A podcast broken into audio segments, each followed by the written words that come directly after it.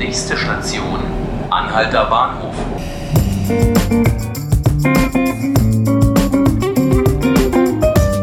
Herzlich willkommen, liebe Zuhörerinnen und Zuhörer zu 5 Minuten Berlin. Mein Name ist Markus Lücker und wie könnte es anders sein? Natürlich widmen wir uns heute dem Mietdeckelplan von Bausenatorin Katrin Lomscher. Kurz nochmal die Eckdaten, falls Sie die Details verpasst haben sollten. Der Entwurf der linken Politikerin sieht für fünf Jahre so eine Art Obergrenze vor, die massive Einschnitte bei den Mietpreisen bedeuten könnte. Je nach Jahr des Erstbezugs und Ausstattung soll die Kaltmiete künftig bei einem Maximum zwischen 3,42 Euro und 7,97 Euro pro Quadratmeter liegen.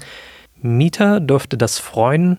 Sowohl die Koalitionspartner als auch die Opposition sind jedoch skeptisch bis empört, was den Vorschlag angeht.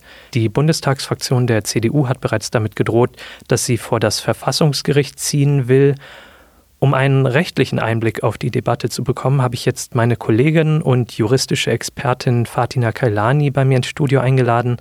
Hallo Fatina. Hallo Markus. Nach dieser kurzen Einführung stellt man fest, hier kommen relativ viele Sachen zusammen. Also da ist zum einen die Landespolitik, da ist auch die Bundespolitik durch die CDU-Fraktion. Jetzt frage ich mich, hat die CDU eigentlich überhaupt, was hat die für Mittel, um da jetzt juristisch vorzugehen? Also klappt diese, steckt da irgendwas hinter dieser Drohung mit dem Verfassungsgericht?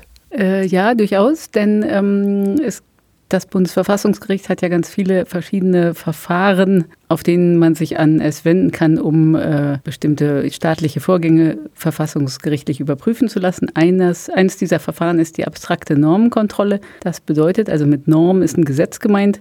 Wenn also ein Gesetz erlassen wird, was den Antragsberechtigten nicht gefällt, können sie vor das Bundesverfassungsgericht gehen. Ähm, das sind die Bundesregierung, Landesregierungen und eben auch ein Viertel der Abgeordneten des Bundestages. Und damit ist die CDU auch die einzige Fraktion, die also diese Art von abstrakter Normenkontrolle mit Blick auf dieses Gesetz ähm, einleiten kann. Und ähm, dass das sich um ein Landesgesetz handelt, äh, schadet dabei auch nicht. Okay, ähm, also ist erstmal grundsätzlich möglich, äh, dieser Schritt. Jetzt habe ich ja normalerweise vor Gericht nicht nur deshalb Erfolg, weil mir irgendwie die, der politische Kurs der anderen Parteien nicht gefällt, sondern ich muss ja auch irgendwie eine, eine rechtliche Argumentation darlegen. Und da frage ich mich jetzt, was verspricht sich die CDU hier eigentlich? Was ist diese, die Grundlage dafür? Es gibt im Grunde zwei Hauptaspekte. Der eine ist, ähm, das soziale Mietrecht ist in diesem Land im bürgerlichen Gesetzbuch geregelt und wie die meisten Leute meinen, auch abschließend geregelt. Ähm, es gibt eine Notlage auf äh, dem Wohnungsmarkt, ganz besonders in Berlin, aber auch woanders. Und deswegen hat es ja auch schon diese sogenannte Mietpreisbremse gegeben. Das ist eben auch eine Regelung im bürgerlichen Gesetzbuch in Paragraph 556d, die eben bestimmte, äh, auch schon so eine Art Deckel letztlich, also eine Begrenzung der Mieterhöhungen festschreibt. Mm, die ist auch vom Bundesverfassungsgericht bereits überprüft worden, gerade erst vor ganz kurzem und gebilligt worden. Und ähm, das ist also mal Punkt eins, dass es sein kann, dass das Land Berlin deswegen sowas, wie es jetzt regeln will, gar nicht regeln darf. Punkt zwei ist, dass unsere Verfassung, also das Grundgesetz in Artikel 14 ja das Eigentum schützt, das Privateigentum. Es unterliegt zwar einer Sozialbindung, ne, das steht da auch drin, sein Gebrauch soll dem Wohl der Allgemeinheit dienen. Hm, trotzdem laufen natürlich Vermieter und Eigentümer Sturm, weil sie darin praktisch eine Enteignung wittern, wenn sie plötzlich ähm, nicht mehr dasselbe an Miete nehmen können und damit ja auch der Wert ihrer Immobilie sich drastisch verschlechtert. Äh, ich traue jetzt allerdings der, der Bausenatorin durchaus zu, dass sie mit dieser Reaktion gerechnet hat.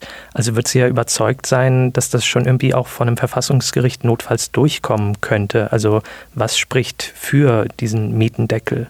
Naja, man könnte vielleicht sagen, es gibt auch noch in der, früher war das konkurrierende Gesetzgebung, jetzt mittlerweile ist das Zuständigkeit der Länder, also die äh, Regelungskompetenz über das Wohnungswesen.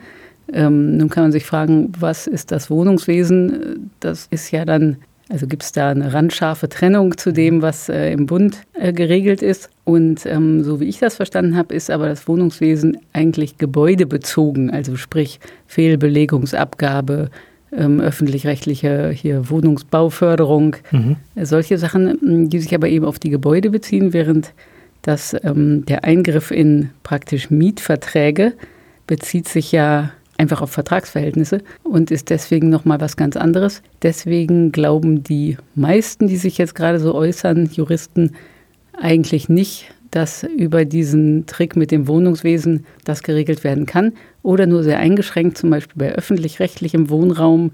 Da kann man vielleicht stärker eingreifen in die Mietpreisgestaltung. Bei privatem Wohnraum wird das überwiegend anders gesehen. Ich könnte mir also auch vorstellen, dass ein Ergebnis des Ganzen ist, dass ein Teil, also Teile dieser Regelung aus dem Hause Lomscher Bestand haben könnten und andere Teile nicht. Mhm. Sie hat ja jetzt ja auch selber erstmal darauf hingewiesen, dass es noch in der Entwurfsphase ist. Also es werden sich wahrscheinlich noch Dinge ändern. Auf jeden Fall schon mal vielen Dank für deine Einschätzung, Fatina. Danke, Gerne. dass du hier warst.